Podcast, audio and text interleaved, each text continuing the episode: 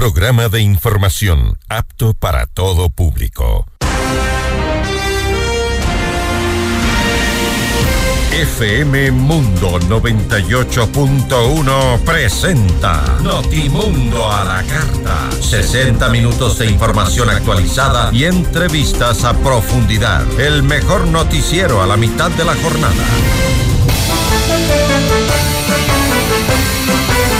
Conducción Gisela Bayona. Dirección de Noticias, María Fernanda Zavala. Dirección General, Cristian del Alcázar Ponce. Este noticiero es transmitido en directo en la app de OnePlus, www.oneplus.tv, canal 14 de Extreme, canal 14 de CNT y canal 14 y 514 de Claro TV.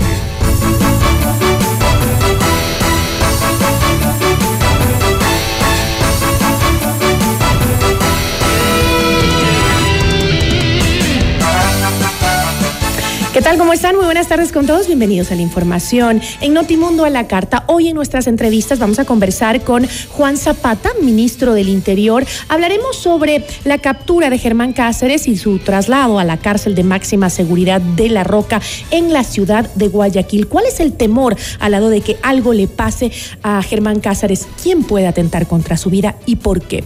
Y también estará con nosotros Daniel Legarda, él es viceministro de Comercio Exterior. Con él vamos a conversar sobre el Tratado de Libre Comercio con China. ¿Cuáles serán los beneficios para nuestro país? Bienvenidos. Titulares de Notimundo a la Carta.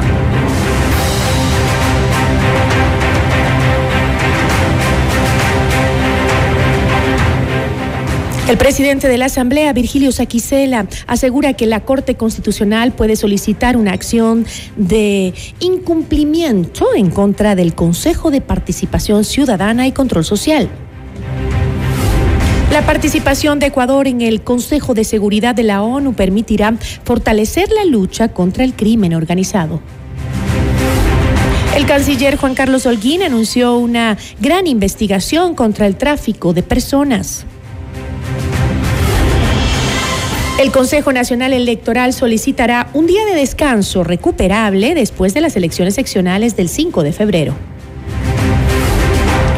Fallas en la plataforma digital del Metro de Quito impiden que se inicie la segunda fase de inducción. Eutanasia para animales callejeros y repotenciación de unidades de policía comunitaria entre las propuestas de los candidatos a concejales. En lo internacional, tras un fuerte operativo policial, capturan en México a Ovidio Guzmán, líder del cartel de Sinaloa e hijo del Chapo Guzmán. Grupos armados se toman el aeropuerto de Culiacán para impedir su traslado. Gremios de Perú amenazan con un paro indefinido y exigen la liberación del expresidente de ese país, Pedro Castillo. Notimundo a la carta. Buenas tardes y bienvenidos. Notimundo a la carta, una opción para mantenerse informado. Ahora las noticias.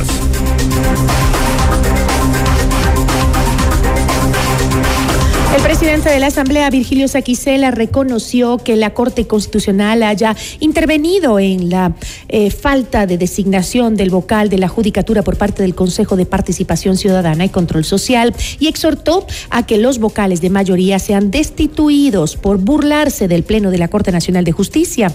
En Notimundo al Día, Saquicela criticó el, el estancamiento del proceso por las pugnas que se mantienen entre los poderes del Estado y posteriormente presentaremos la próxima semana el recurso de apelación para que suba la Corte Provincial de Santo Domingo, la cual debe devolver la institucionalidad al país, dejando sin efecto absolutamente todo. Pero lo que la Corte tiene en sus manos es, eh, si no ha cumplido la, la Corte, el, el Consejo de Participación Ciudadana, ahí sí tienen ellos la capacidad legal tienen la capacidad constitucional, son los únicos que pueden llevar a cabo una acción de incumplimiento, no un juez, como amenazó este juez blindado de la Concordia, con destituir incluso a 81 legisladores, bueno, cual era adelante, pero estuvo en camino, estuvo en camino y eso lo sabemos.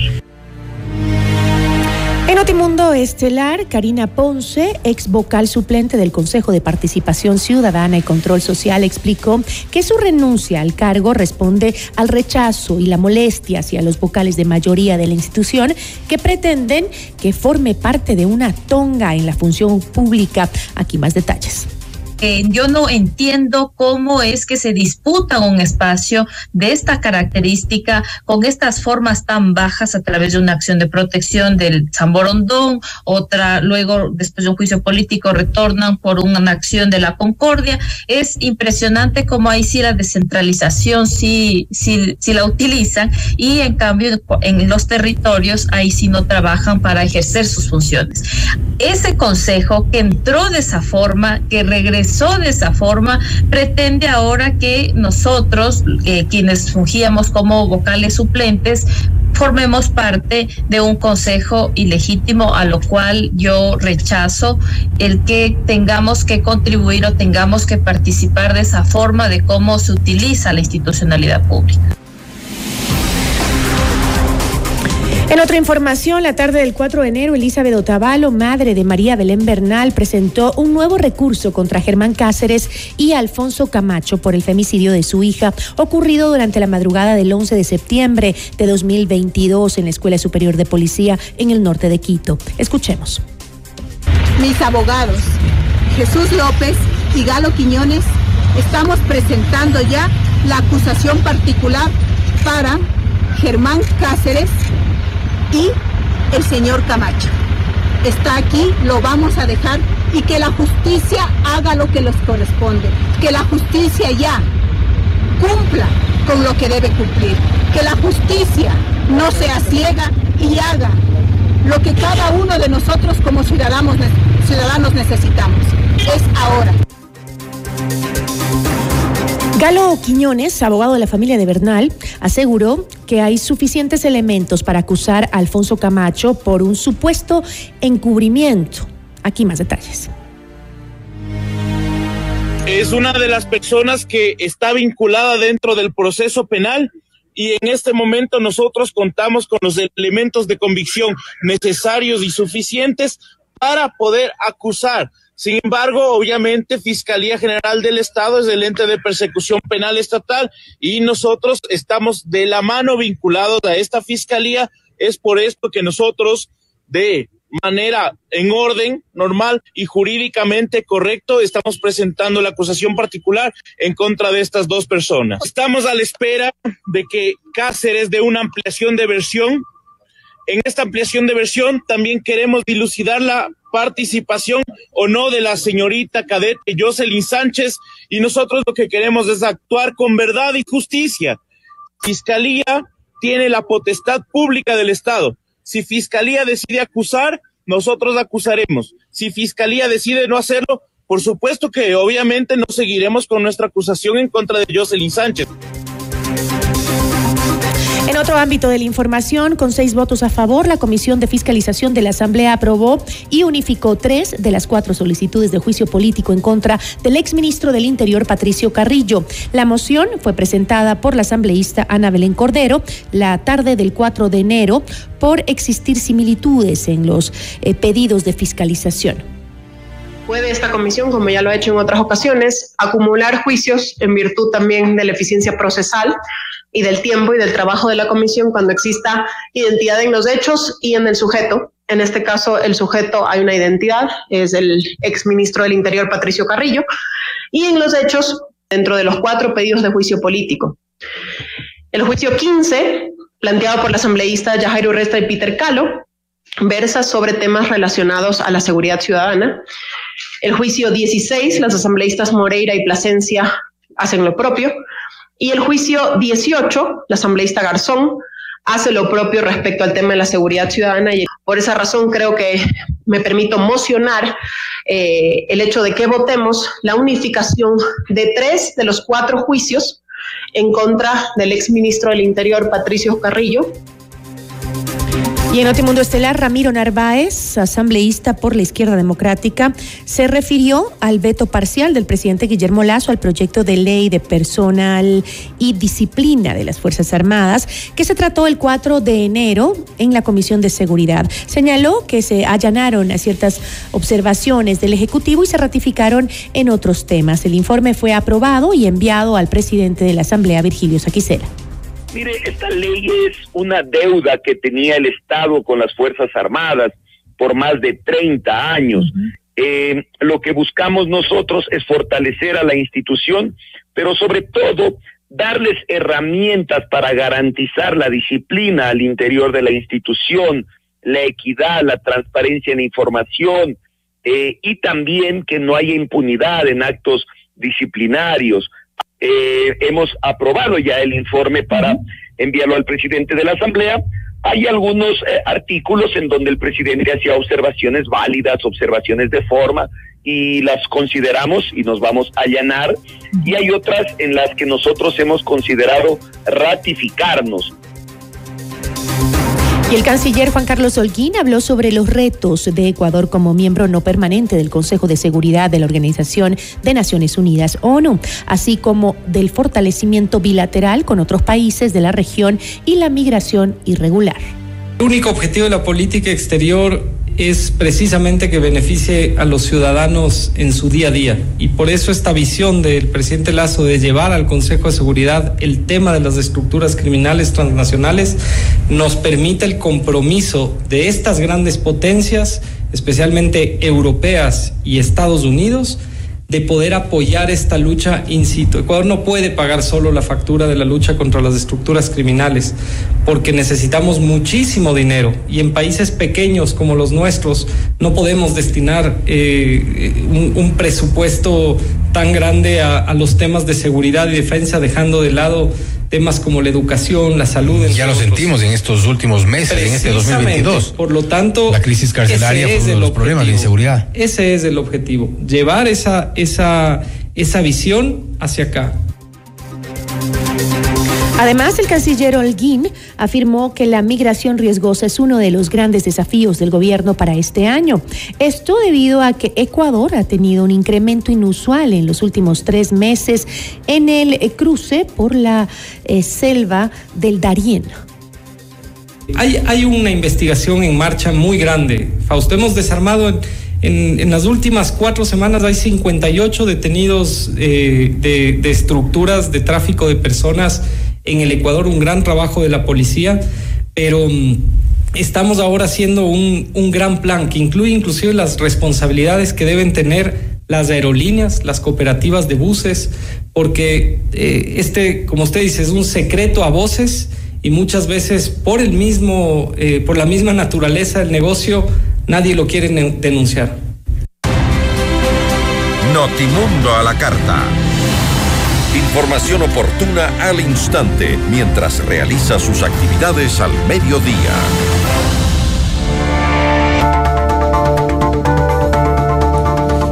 El presidente Guillermo Lazo anunció que Ecuador y China finalizaron de forma exitosa la negociación de un acuerdo comercial. ¿Qué beneficios y qué riesgos representa esto para el comercio ecuatoriano? La entrevista a la carta, en diálogo directo con los protagonistas de los hechos. Está con nosotros Daniel Legarda, viceministro de Comercio Exterior. ¿Cómo está, viceministro? Muy buenas tardes. Hola Gisela, muy buenas tardes. Buenas tardes a la audiencia de Notimundo. Un gusto estar con ustedes. El presidente eh, dijo, nuestras exportaciones tendrán acceso preferencial al mayor mercado del mundo, así anunció este acuerdo con China. ¿Cuándo entraría en vigencia oficialmente? Gracias nuevamente, Gisela. La noticia que ha dado el presidente de la República, el ministro de más autoridades, es sumamente positiva para el país. En efecto, las negociaciones eh, del acuerdo bilateral China-Ecuador llegaron a, a finalizarse en la última semana de diciembre Em, nos, eh, nos eh, ajustamos allí para poder tener los últimos requerimientos que eran necesarios y tener ese anuncio la primera semana de este nuevo año, que es lo que se ha dado justamente, ¿no? Em, una vez cerrado el acuerdo comercial, que lo, comentaremos un poco más en detalles, los siguientes pasos para su entrada en vigencia de aquí son, primero, un proceso que hace falta todavía de consolidación de ciertos uh, textos que ya han sido cerrados, pero que tienen que ser validados. Posteriormente, un proceso de eh, traducción al idioma español, porque la, la, negociación se realizó en inglés, español para nuestro caso, y traducción a chino de la contraparte, y eh, la revisión jurídica legal, eh, que es un proceso estándar que se pasa después de tener el texto oficializado. Posterior a ello, tendremos uh, la habilitación para la firma, que seguramente la hará el señor presidente de la República eh, pero esa fecha será por determinar aproximadamente entre marzo, en los meses de marzo o abril más seguramente, eh, para que pueda darse. Y posteriormente el proceso interno de ratificación, que es Corte Constitucional y Asamblea Nacional. ¿Y qué beneficios concretos significa este acuerdo para las exportaciones ecuatorianas y a su vez qué beneficios se podrían sentir al interior del Ecuador? Primero algo de contexto, Gisela, que es muy importante mencionarlo para beneficio de la ciudadanía, de quienes nos escuchan. China se ha convertido en el principal socio comercial uh -huh. eh, no petrolero del país desde el año anterior, desde 2022. El intercambio comercial supera los 10 mil millones de dólares. Las exportaciones suman más de 4.500 millones de dólares. Las importaciones son algo así como 4.400 millones de dólares. Desde el año anterior tenemos un superávit comercial, un ligero superávit comercial con China, algo, no ante, algo que antes no se había visto. Eh, y China es el segundo mayor mercado de consumo del mundo, después de los Estados Unidos, y el primer mercado en cuanto a población, con más de 1.400 millones de habitantes. China es un consumidor neto de alimentos eh, y eh, allí están principalmente las oportunidades que actualmente ya las aprovechamos en alguna medida, pero hay un espacio para poder seguir generando estas opciones. ¿Qué oportunidades trae este acuerdo? Primero, el acuerdo va a permitir que más del 99% de nuestras exportaciones ingresen con preferencias arancelarias y en algún momento lleguen a cero eh, los aranceles que, que, actualmente estamos enfrentando en ese mercado. Esto tanto para productos actuales como el camarón, el banano, el cacao, flores, algunos productos de la pesca, entre otros, pero también para eh, productos con un potencial de, eh, de, incorporarse a su oferta exportable en el corto y mediano plazo. Por ejemplo, la pitahaya, otros tipos de, de frutas, productos maderables y productos como proteína, que normalmente no se exporta en el país, pero que China representa una oportunidad muy grande. Hablo de productos lácteos, por ejemplo, uh -huh. de productos de las cadenas de proteínas, eh, cárnicos, eh, pollo, etcétera, para que en un mediano o largo plazo también se vayan incorporando a la exportación. Eso en el lado de las exportaciones.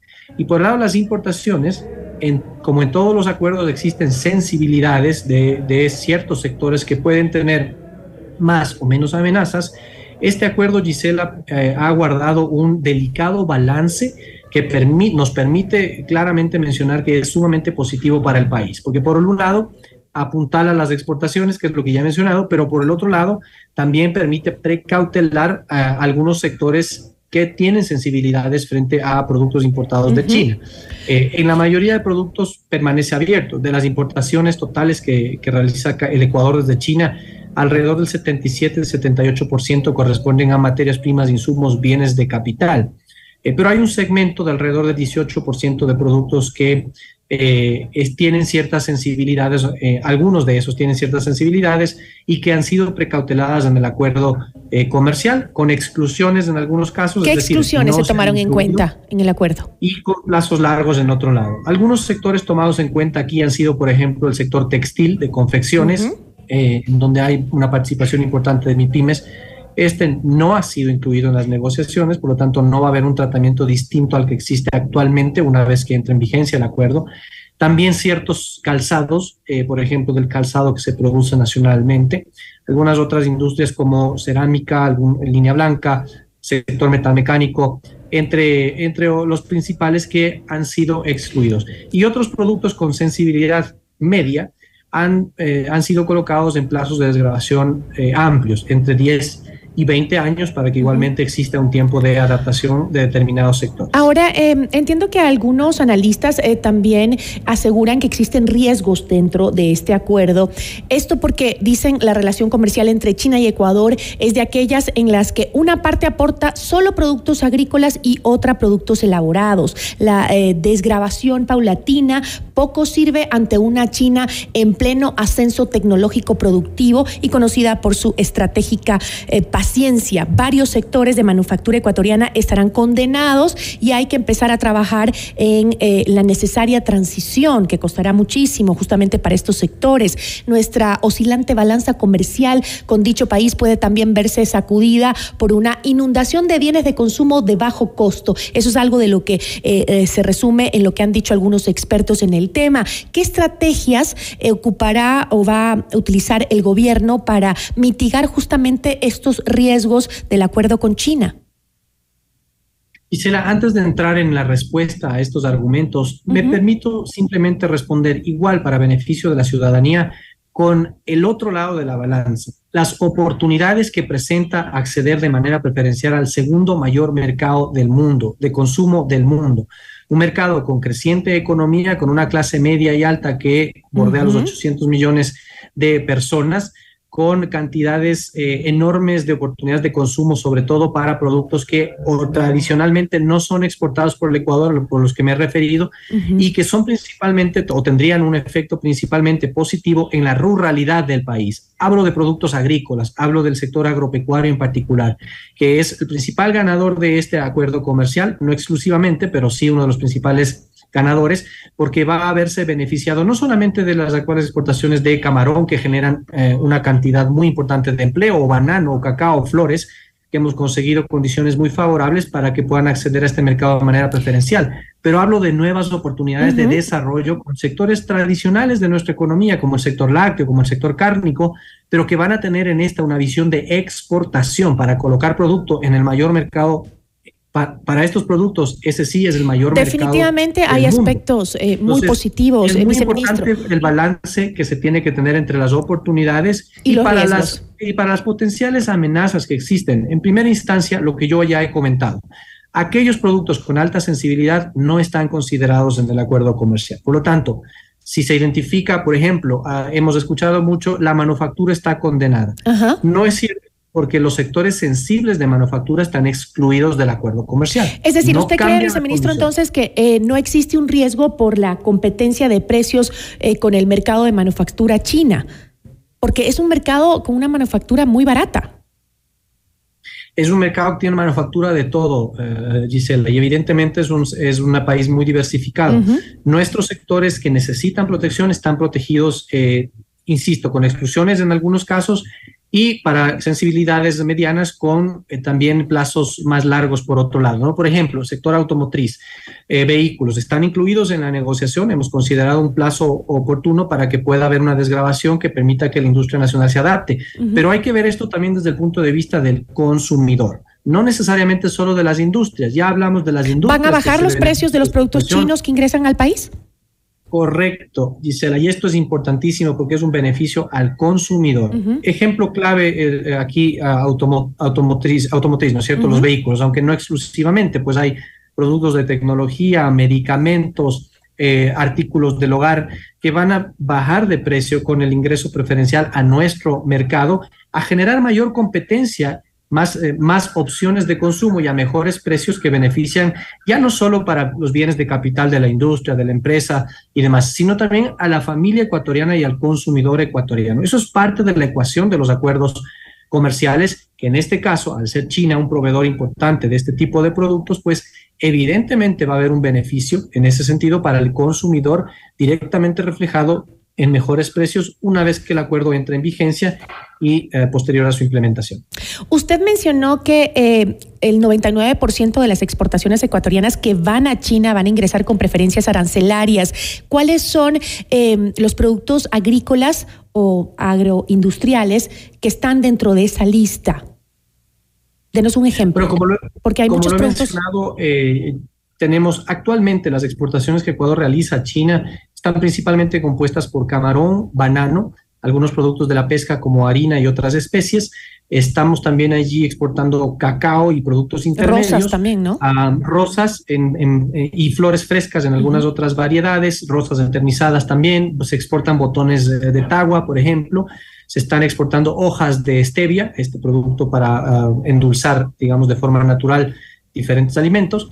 Eh, y otra lista de productos. Todos ellos van a tener un acceso preferencial. Estamos hablando por eso del 99, más del 99% de nuestra oferta actual. Pero además se suman estos nuevos productos a los que yo he hecho referencia, eh, en donde no, no inmediatamente, pero en un plazo adecuado podrán también ingresar de manera preferencial. Por ejemplo, uh, hacía referencia a los productos lácteos, a los productos de proteínas, pero también hay un espacio para poder exportar productos eh, del sector de madera, algunas manufacturas, por ejemplo, relacionadas con insumos del sector de plástico, que también hay un interés de, exportar, entre otros. ¿Cuánto eh, en este momento, antes de entrar al acuerdo que se ponga en vigencia, cuánto suman las exportaciones ecuatorianas a ese mercado, al mercado chino? El año anterior, aunque todavía no tenemos cifras cerradas, las cifras tenemos a octubre, pero el año anterior las exportaciones a China, de Ecuador a China, sobrepasaron los 4.400, 4.500 millones de dólares, lo que lo constituye o lo pone como el principal mercado de destino de las exportaciones no petroleras. Esto quiere decir, del total de bienes que Ecuador está enviando al mundo, sacamos el petróleo por un momento y resulta que China se ha conformado desde el año anterior en el principal mercado de destino de nuestras exportaciones, ¿no? ¿Y cuánto representará? un segmento muy importante, pero hay un potencial, como digo, de otros eh, productos que ya están empezando a generar más crecimiento y nuevos productos que se pueden incorporar por las características del mercado chino y las oportunidades de consumo que existen eh, allá. Y de esos 4.500 millones que usted acaba de mencionar, eh, de esa cifra, ¿cuánto más se puede alcanzar con el ingreso o con la apertura de este tratado? En su momento nosotros hicimos una estimación con un dato anterior, es decir, no, no, había un incremento tan marcado de las exportaciones como lo hubo el año anterior estábamos todavía alrededor de los 3 mil millones, un poco menos de los 3 mil millones. Para entonces, nosotros habíamos identificado que el potencial de incremento de exportaciones es de alrededor de mil millones de dólares adicionales. Estoy seguro que esa cifra con los últimos acontecimientos se ha incrementado, pero eso solamente corresponde a los productos actuales que Ecuador exporta, Gisela. Por eso he hecho mucho énfasis en nuevos productos de exportación que podrían entrar en el mediano y en el largo plazo y generar alternativas para ingresos de divisas, y pero también para el desarrollo de, eh, y mejora de las condiciones de vida de la ruralidad del país, porque estamos hablando de sectores anclados muchísimo a las zonas rurales de nuestro país. Tengo los datos de que además de los productos que usted mencionó, también está la pitahaya, la piña, el mango, arándanos, quinoa, alimentos procesados, frutas frescas y en conserva. Son una cantidad de productos. Eh, ¿Se precauteló en el acuerdo el beneficio directo de la producción agrícola ecuatoriana? Por supuesto, cuando hablamos de haber precautelado las sensibilidades, están precauteladas las sensibilidades del sector manufacturero, y también del sector agrícola. Sin embargo, déjeme mencionarle que en el caso de China, eh, al ser China un importador neto de productos agrícolas y alimenticios, las sensibilidades agrícolas son muy acotadas, muy pequeñas. Estamos hablando de productos específicos, por ejemplo, de la agricultura familiar campesina que han sido excluidos del acuerdo. Hablamos, por ejemplo, de tomates, eh, eh, papas, eh, el arroz también está excluido, por ejemplo, pero no obstante, generamos oportunidad para otros productos que de las mismas organizaciones de la agricultura familiar campesina, de asociaciones de la economía popular y solidaria en el sector de alimentos, pequeñas empresas, van a tener oportunidad de mercado. Por ejemplo, los mismos productos que estoy mencionando que nosotros hemos precautelado en el mercado de exportación en China, o en el mercado chino, están abiertos. Eh, la quinoa, por ejemplo, los mismos productos agrícolas que he mencionado, eh, usted mencionó ya la pitahaya, están allí todo este segmento de, berries o de productos ah, de frutas um, eh, rojos que estamos teniendo un crecimiento importante, productos como el aguacate, de, hierbas como la guayusa y, y o productos alimenticios elaborados similares que están relacionados con este tipo de organizaciones, pequeños productores, organizaciones de economía solidaria y demás, está abierto el mercado chino para poder tener una, un mayor crecimiento. Algunos ya se exportan y se exportan de pequeños y medianos asociaciones de productores, pero evidentemente lo que queremos es generar un espacio mucho mayor para que de la mano con las herramientas de promoción que les ofrece eh, el gobierno a través de ProEcuador, podamos incrementar mucho más ese y otros productos que tienen oportunidad en el gigante mercado asiático. Eh, definitivamente eh, van a ser eh, muchos, muchas oportunidades las que se van a abrir con este tratado con China. antes de despedirnos, viceministro, sí me gustaría brevemente mencionar qué pasó con ese acuerdo con México que se estancó por el tema del camarón, el banano, que no se pudo llegar a un acuerdo y que era tan importante para entrar a la Alianza del Pacífico. ¿En qué está eso? ¿Se ha postergado o simplemente quedó cerrada la posibilidad de seguir tratándolo luego de que no hubo acuerdo en estos temas del camarón y el, el, banano específicamente, entiendo. Técnicamente el acuerdo tiene un estatus de abierto, es decir, la negociación sigue en curso. Evidentemente, después de, los, de la respuesta que se ha recibido eh, de, México, de no, que, que no, se, no se, se, compadece con los intereses de Ecuador sobre el, eh, el acceso de estos dos productos, particularmente de camarón, debo decirlo, eh, pues Ecuador no va a tomar la decisión de cerrarlo, así es que nosotros esperaremos a que México pueda revisar esa decisión en algún momento. No obstante, nuestro objetivo y nuestras prioridades como gobierno, hay varias que las estamos siguiendo adelante. México era una y es muy importante. Si es que la decisión de México es no ir adelante por esto, Ecuador va a seguir adelante con otros acuerdos como lo estamos demostrando. Caso de Costa Rica, que ya se ha cerrado, caso de China, que acabamos de cerrar. Tenemos negociaciones en curso con Corea del Sur, que esperamos durante el primer trimestre de este año cerrarlas. Canadá estamos ya en un proceso exploratorio que esperamos anunciar inicio de negociaciones antes de la mitad de este eh, año y estamos en procesos de conversación con países en Centroamérica y otras latitudes también en Asia. Así es que la agenda eh, sigue adelante con o sin México. Eh, como digo, es un mercado importante, es un mercado relevante, siempre vamos a tener interés pero Ecuador tiene una agenda mucho más amplia que solamente eso y la vamos a continuar trabajando. Le agradezco muchísimo, viceministro. Gracias por habernos acompañado. Muchísimas gracias a ustedes y aprovecho un corto espacio para, a través eh, suyo, Gisela, desear un feliz día periodista a usted y a todos eh, quienes ejercen esta noble tarea. Muchísimas gracias, muy amable. Daniel Legarda, viceministro de Comercio Exterior. Notimundo a la carta. Información oportuna al instante mientras realiza sus actividades al mediodía.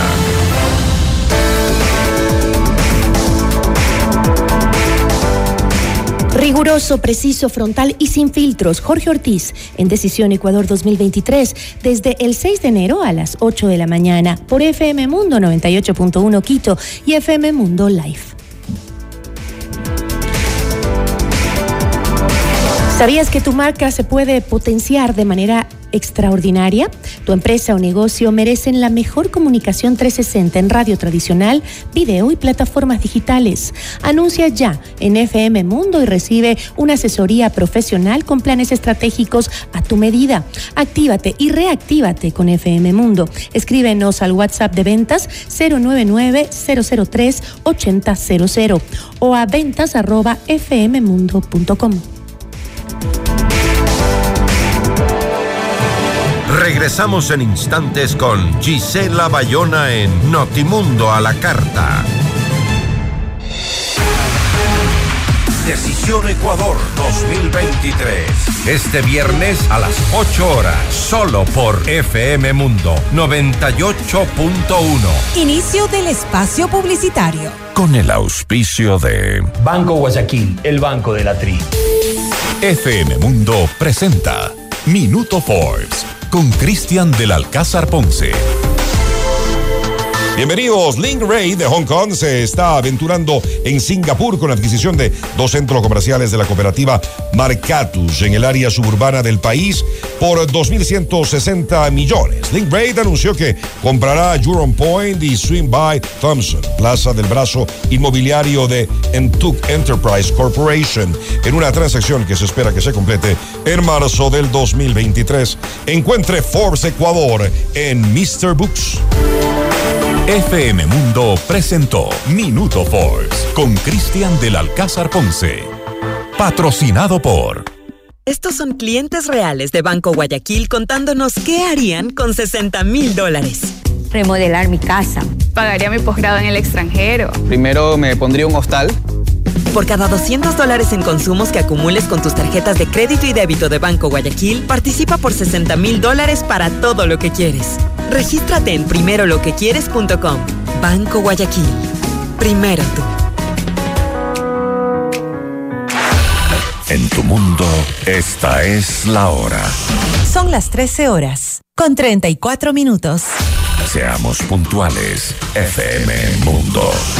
¿Quisieras un nuevo teléfono? ¿Las llamadas se cortan en la mejor parte? ¿Sueñas que tus recargas y paquetes prepago duran más? Regala Conexión. Esta Navidad CNT tiene cuatro smartphones con descuento. ¡Rodolfo! Compra tus smartphones con el 30% de descuento y crédito directo. Además, recibe más en tus recargas y paquetes Plus CNT para que sigas conectado. Esta Navidad regala conexión. Revisa términos y condiciones en cnt.com.es. Autorización número 1715. CNE, elecciones 2023. 100% de suites vendidas. Aprovecha las últimas unidades e invierte en los fabulosos departamentos y oficinas disponibles en Ayan Beyond the Stars, Baile Park. No pierdas la gran oportunidad de ser parte del mejor proyecto inmobiliario de Quito, en donde disfrutarás de una vida llena de servicios y confort. Departamentos listos para entrega mediados de 2023. Visítanos hoy en República del Salvador y Moscú. Comunícate al 098 854 6364 o ingresa en iambeyondthestars.com. Vive tus sueños a otro nivel. Para nosotros la Navidad no se termina en enero, sino cuando todos esos deseos que pedíamos se cumplen, porque es ahí cuando podemos disfrutarlos, vivirlos, sentirlos. Esta Navidad no solo queremos estar juntos, sino reírnos con los que amamos. Dar regalos, pero que sean los favoritos de papá y mamá. No solo queremos abrazos, queremos dar a todos los que amamos. Ven a Escala Shopping y por tus compras desde 50 dólares participas por un Jeep Gladiator. La Navidad brilla cuando cumples tus deseos. Si eres socio Diners Club, tienes el beneficio exclusivo de triple cupón. Vigencia del 14 de noviembre de 2022 al 8 de enero de 2023. En vivo, lo mejor de nuestra programación desde tu teléfono móvil. Descarga nuestra increíble app FM Mundo 98.1. Fin de la publicidad. Este noticiero es transmitido en directo en la app de OnePlus, www.oneplus.tv, canal 14 de Extreme, canal 14 de CNT y canal 14 y 514 de Claro TV. Continuamos en Notimundo a la Carta, una opción para mantenerse informado. Con Gisela Bayona.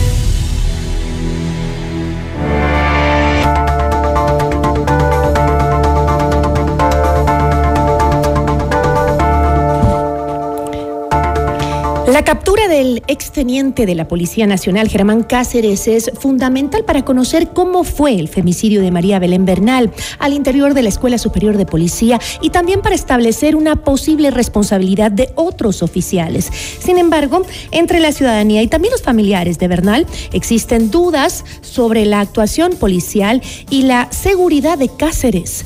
¿Cómo está garantizando la policía una actuación transparente dentro de este caso? La entrevista a la carta, en diálogo directo con los protagonistas de los hechos. Nos acompaña a esta hora Juan Zapata, ministro del Interior. Ministro, ¿cómo está? Siempre es un gusto. Buenas tardes. Buenas tardes, Gisela. Primero, un feliz 2023 a usted y a su digna audiencia. Muchas gracias por la invitación. Muchísimas gracias. Eh, ministro, ¿qué medidas de seguridad se están tomando eh, para, eh, o se tomaron incluso para el traslado de Cáceres hasta la cárcel de La Roca y cómo continúa su seguridad en sí? Bueno, eh, mi querida Gisela, eh, primero hay que poner en contexto, desde que se dio la localización y captura el día 30 de diciembre, nosotros trabajamos intensamente en varias aristas, no varias instituciones, porque eh, cada institución tiene una competencia definida. Nosotros no somos los que administramos ni estaba bajo nuestro control el, el SNAI, pero era importante el garantizar un, centro en donde eh, obviamente Germán Cáceres por toda la connotación que existe y que pasó eh, a partir de ese hecho que conmocionó y, y, y espero que nunca más se vuelva a repetir en el país, eh, lastimosamente es un blanco, hay que decirlo, es un blanco de riesgo, por eso es que había que tomar todas las precauciones del caso, así que se le pidió al SNAI, al director del SNAI, que presente un plan eh, de riesgos. Eh, él, él presentó varias opciones con ponderaciones tanto de infraestructura, de logística, de vigilancia, de videovigilancia, de inteligencia y la mejor opción eh, conforme a estos parámetros fue eh, efectivamente la roca. Y si me permite, Giselle, explicarle por qué la roca. A veces eh, no conocemos y, generamos argumentos que no son ciertos. En la roca están 20 cabecillas de diferentes GDOs, pero que están en, en celdas unipersonales de alta seguridad.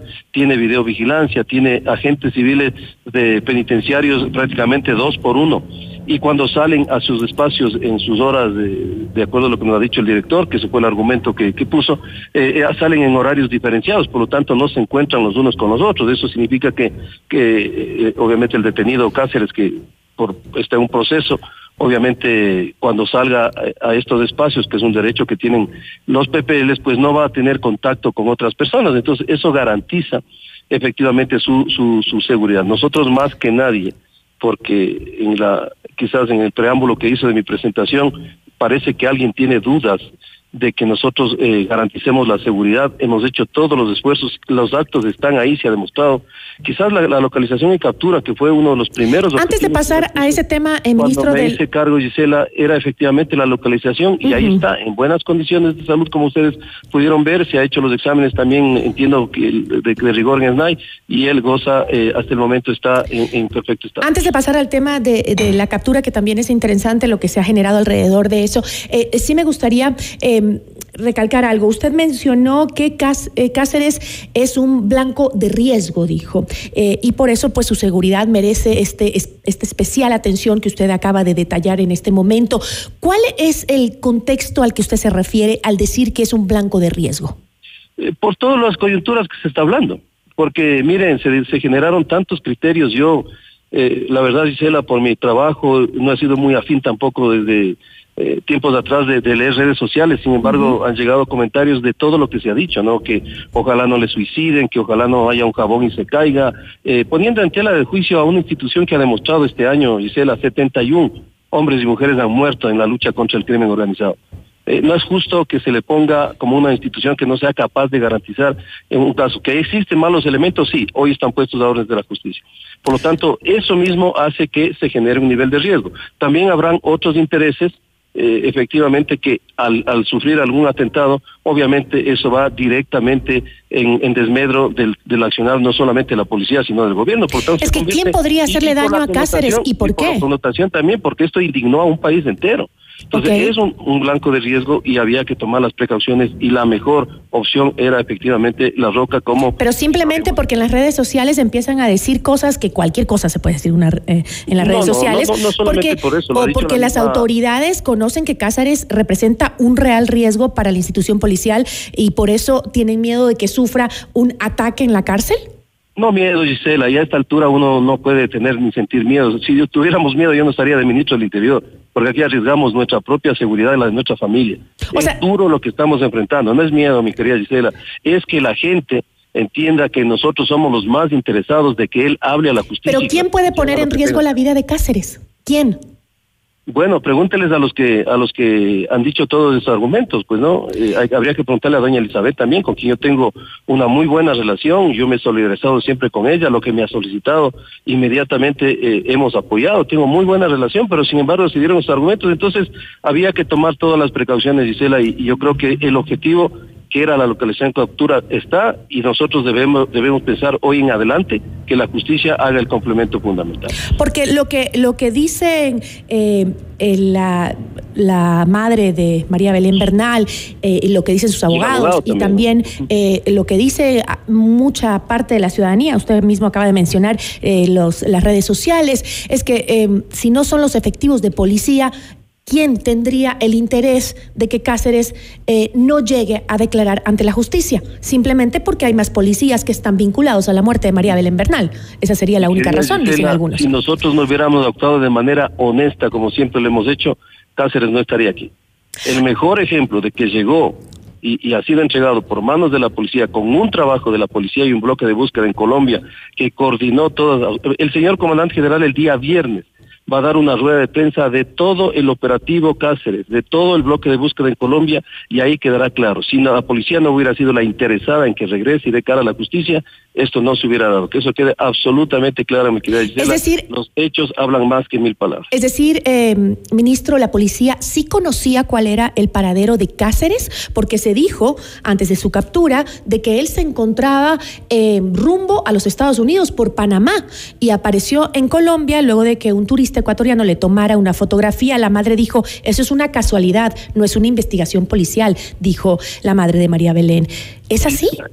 Yo no estoy aquí para, para generar controversias en absoluto. Yo estoy aquí para responder consultas. Eh, mire, nosotros en, la mañana, eh, y, esto lo puede, debe estar grabado en un discurso que yo di en el Ministerio del Interior, donde yo saludaba por el, por el nuevo año a mis, a mis funcionarios y les decía, ojalá terminemos el año dándoles buenas noticias. Yo sabía a lo que me refería. Es decir, nosotros en la mañana... ¿Usted sabía dónde estaba Cáceres? Ya sabía, no, no, no sabíamos exactamente, pero ya teníamos una fuente cierta que teníamos que confirmarla y afortunadamente a las siete y treinta de la noche se pudo confirmar. Esto no es producto de la casualidad. ¿Fue entonces la, de, la detención de fruto trabajo, de trabajos investigativos? Por supuesto, el día viernes, ma eh, mañana va a dar la rueda de prensa el comandante general y ahí les explicará exactamente todo el accionar de la Policía Nacional y el agradecimiento, por supuesto, a la Fiscalía del Estado del Ecuador, a la Cancillería del Ecuador y a la Fiscalía de Colombia y a los eh, Fuerza Pública Colombiana. Ha sido un trabajo de articulación exitoso. Eh, cumplimos, eh, obviamente, este objetivo que era la localización captura, pero el objetivo tiene que culminar cuando se haga justicia y cuando la acción judicial aplique todo el peso de la ley. Y una cosa, Giselle, Yo lo dije el primer día que me, que me posicioné como ministro, este era un objetivo, eh, pero también lo dije, si en las verdades procesales algún miembro de la institución, en cualquiera de las jerarquías, resulta estar involucrado, créame que nosotros personalmente actuaré como tenga que actuar. En eso usted no, no tenga la menor duda y el país no tenga la menor duda que así será. Ahora, este, si es que ustedes conocían antes de que el turista le tomara la fotografía y avisara a la policía colombiana, si ustedes estaban ya cerca de Cáceres, ¿por qué no se lo detuvo antes de que esto sucediera? Mi querida Gisela, la localización y capturas de, de, mucha gente, no solo en este caso, obedece a técnicas investigativas, que la policía lo cumplió. Esto no fue producto de la casualidad, solamente eso le quiero decir. Yo eh, le repito, en la mañana me dio a conocer ya el comandante general que estábamos tras ya una pista certera. Yo no lo quise hacer público, eh, obviamente hasta cuando no se confirme y cuando se confirmó, pues obviamente al primero que tenía que darle a conocer es al presidente, quien mostró interés desde el comienzo que esto se cumpla.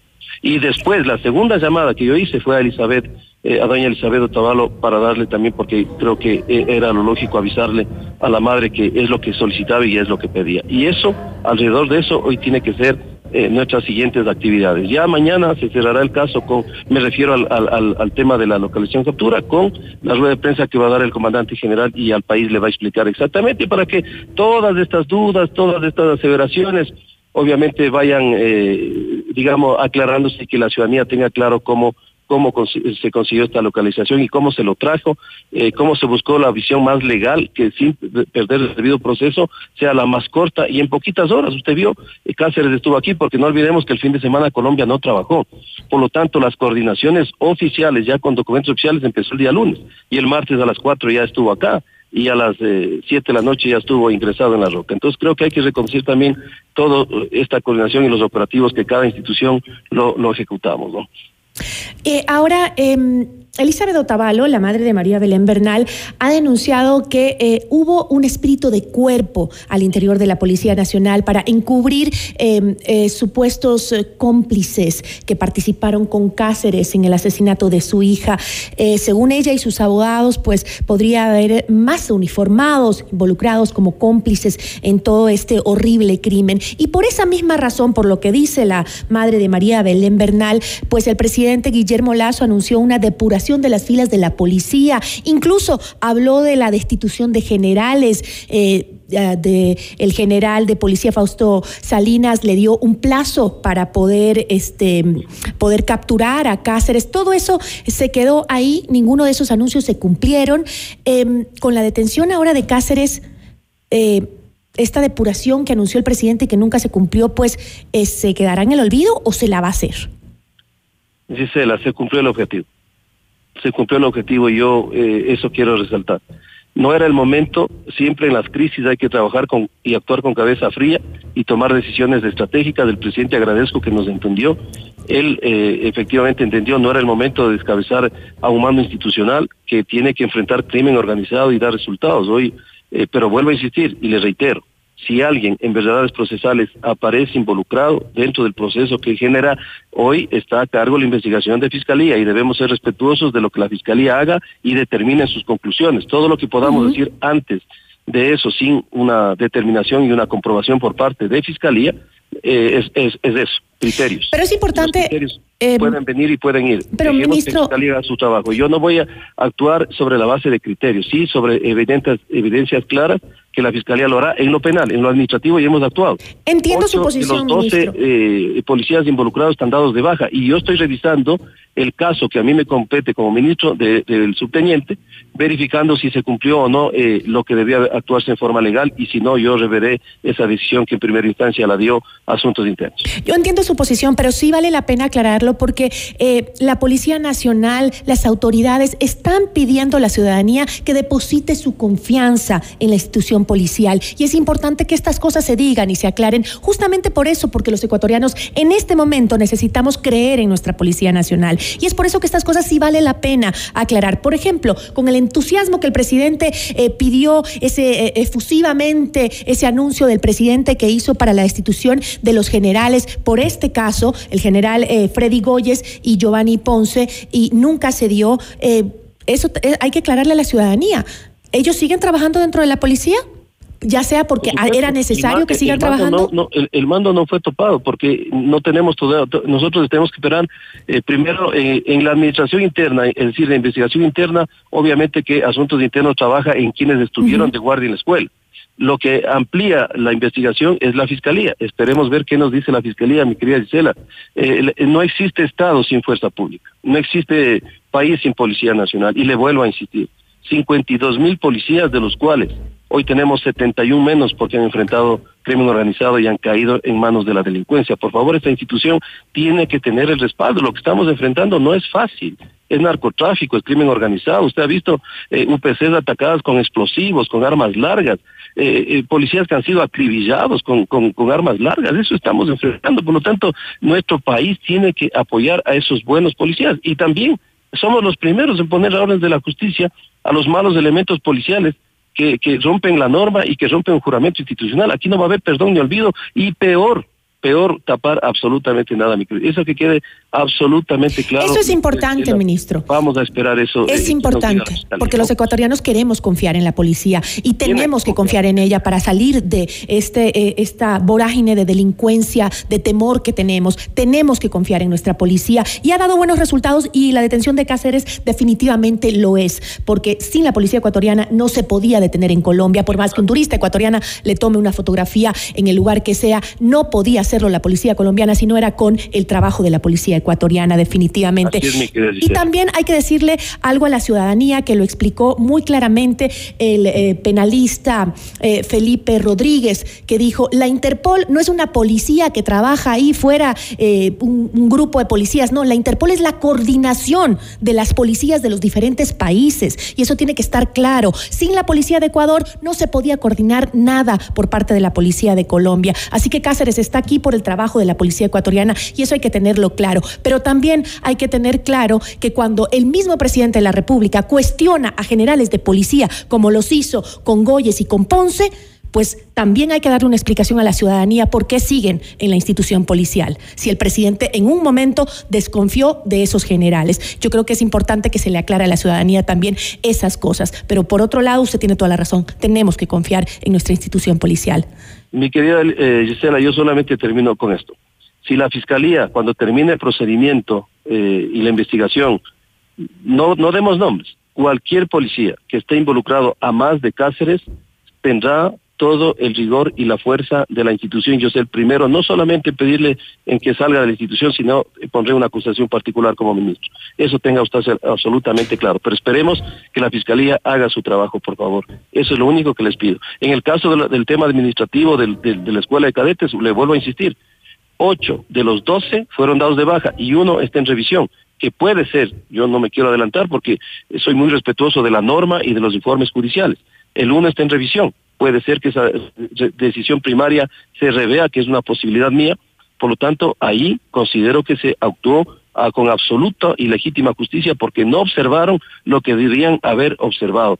Por lo tanto, se ha dado, con, y es más, Gisela, la misma Elizabeth eh, en una reunión conmigo y con sus abogados, les hicimos conocer cómo iba avanzando el proceso en la escuela de cadetes, que no era obligación mía hacerla conocer, sin embargo, para transparentar, para que ella no tenga ninguna duda, al igual que sus abogados, porque vuelvo a insistir, mi solidaridad con ella, yo también tengo hijas y no me quiero ni siquiera imaginar que algo le pueda pasar a una hija mía. Eh, y por un tema humano de solidaridad, siempre, lejos de ser ministro, le he dado todo el apoyo a Elizabeth y ella sabe absolutamente el proceso de la escuela de cadetes ella estuvo al tanto de cómo iba avanzando con los investigadores. Los quiteños por lo menos conocemos de su nivel de solidaridad, ministro, eh, por su trabajo anterior hecho en la ciudad de Quito. Le agradezco muchísimo por esta entrevista, ministro. Gracias, mi querida Gisela. Un abrazo y a toda su audiencia también. Feliz año. Igual para usted. Juan Zapata, ministro del Interior. Notimundo a la carta, una opción para mantenerse informado. Ahora las noticias.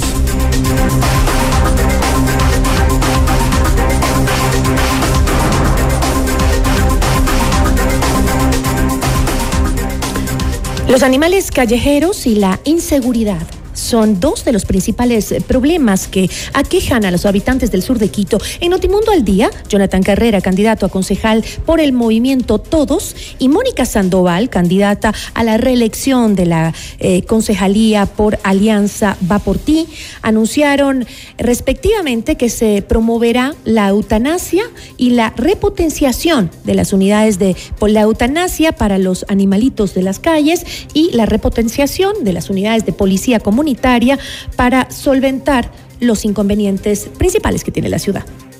Yo pienso que se debe, eh, las ordenanzas tienen que ser más fuertes, recojamos a todos los perros, que el municipio gaste plata. No, a ver, espérame.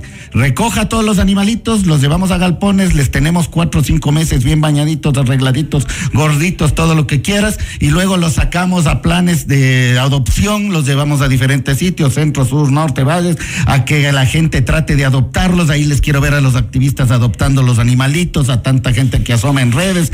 y después de eso, seis meses, ¿qué haces? ¿Vas a mantenerles con presupuesto del municipio ocho mil, nueve mil perros, once mil? No. ¿Qué tienes que hacer? Con el dolor del alma hay que tomar las decisiones Muy bien. que hay que tomar. Hay que, hay que empezar a sancionar a las personas que también se creen activistas y te cogen y te acumulan 100 perros en una casa y después te piden dos hectáreas del municipio condonadas a 100 años para tener casa propia supuestamente para los perros.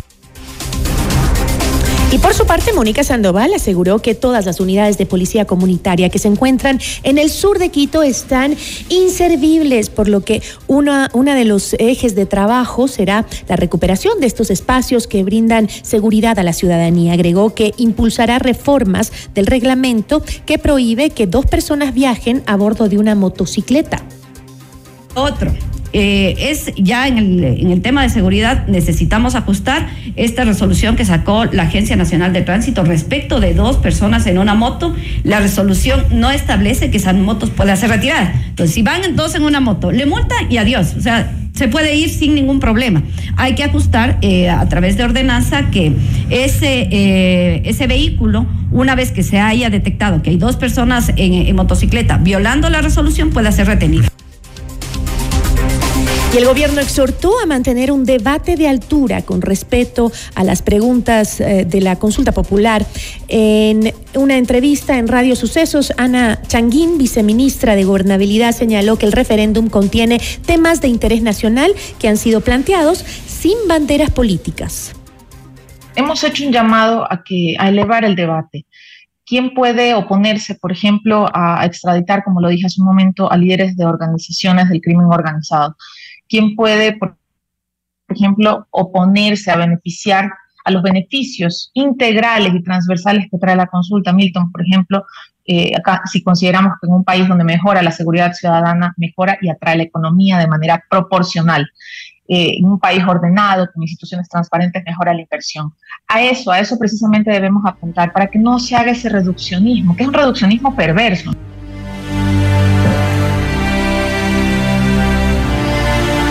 La presidenta del Consejo Nacional Electoral, Diana Tamaín, se refirió a casos eh, de la campaña anticipada y a las sanciones que podría darse con la información que el organismo envía al Tribunal Contencioso Electoral. Escuchemos. La competencia del Consejo Nacional Electoral referente a la identificación de productos o eh, productos promocionales en campaña, nosotros registramos, cumplimos con esa función, no podemos arrogarnos funciones y competencias de otra instancia que es el Tribunal Contencioso Electoral, lo hemos registrado y remitiremos una vez contrastado con el gasto electoral que es lo que nos corresponde hacer.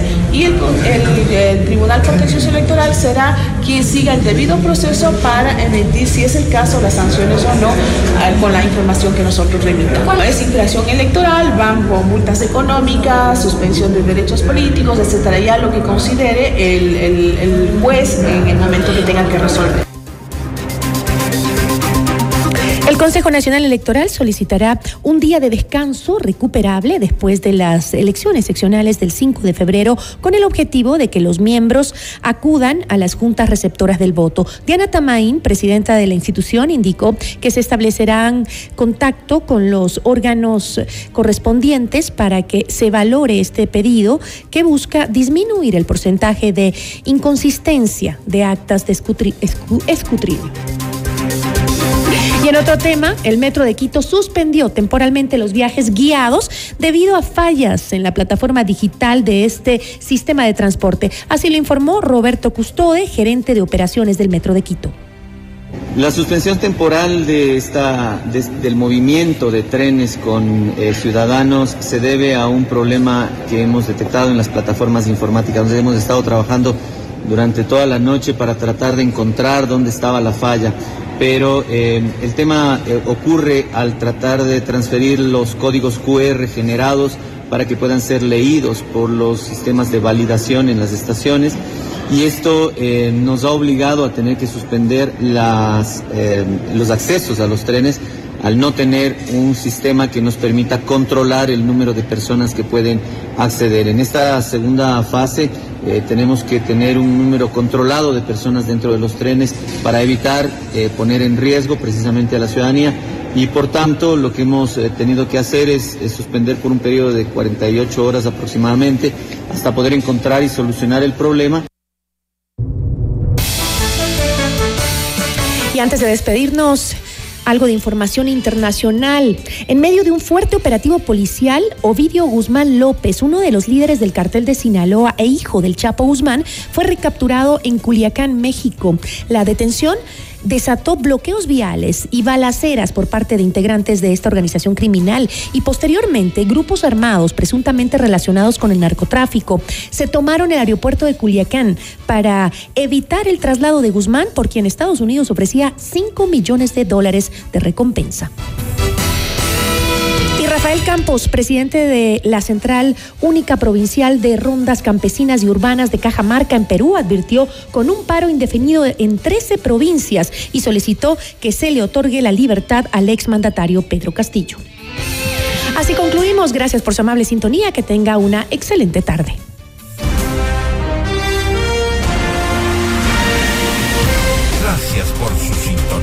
Tarde. FM Mundo 98.1 presentó Notimundo a la carta. 60 minutos de noticias actualizadas y entrevistas. El mejor noticiero a la mitad de la jornada. Conducción Gisela Bayona. Ingeniería de sonido Mauro Olivo. Producción FM Mundo Live Javier Merino. Dirección de arte Laili Quinteros. Coordinación y redacción Fernanda Utreras. Redacción y redes sociales José Martín Muñoz. Dirección de noticias María Fernanda Zavala. Dirección general Cristian del Alcázar Ponce.